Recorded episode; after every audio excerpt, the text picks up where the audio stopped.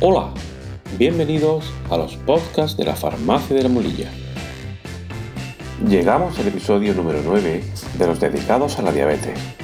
En esta ocasión, sobre cómo realizar correctamente la prueba de medición de la glucosa por parte del paciente diabético.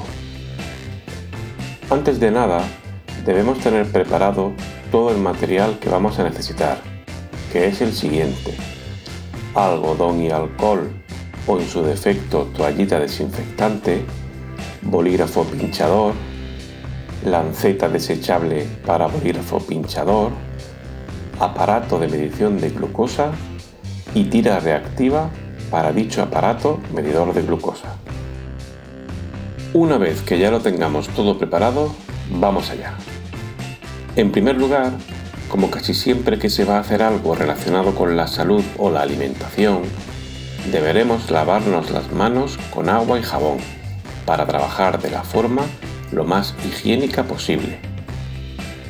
Seguidamente, deberemos instalar la lanceta desechable en el dispositivo pinchador y una vez alojada, quitarle el capuchón protector para evitar accidentes y cerrar el dispositivo pinchador.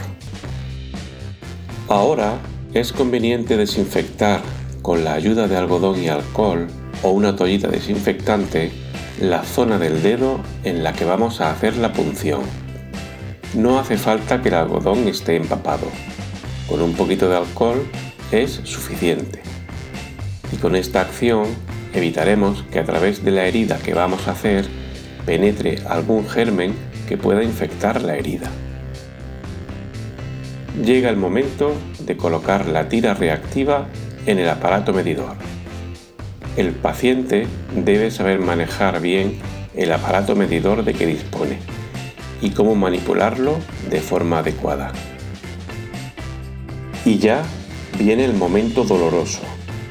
Realizar el pinchazo con el consiguiente sobresalto y esperar a que una gota de sangre haga su aparición, apretando un poquito la herida para forzar la salida de sangre en caso necesario acercándola a la tira reactiva para que penetre en la misma y pueda realizar la medición.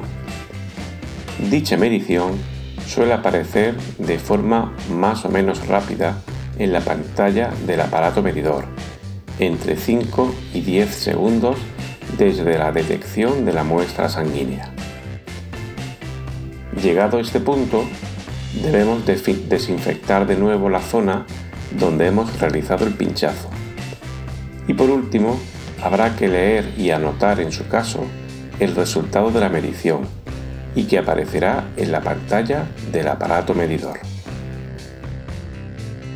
La pregunta ahora es, ¿tengo el azúcar en unos niveles adecuados? Pues para ello debemos comentar que hay dos tipos de niveles, según cuando hayamos realizado la medición. El más utilizado es el preprandial, que quiere decir antes de comer, y se suele realizar a primera hora de la mañana y habiendo guardado ayuno durante al menos 8 horas. Y los niveles adecuados son entre 70 y 130 miligramos por decilitro de glucosa. El otro tipo se tiene en cuenta a lo largo del día, cuando ya se ha realizado alguna comida y se llama glucosa postprandial.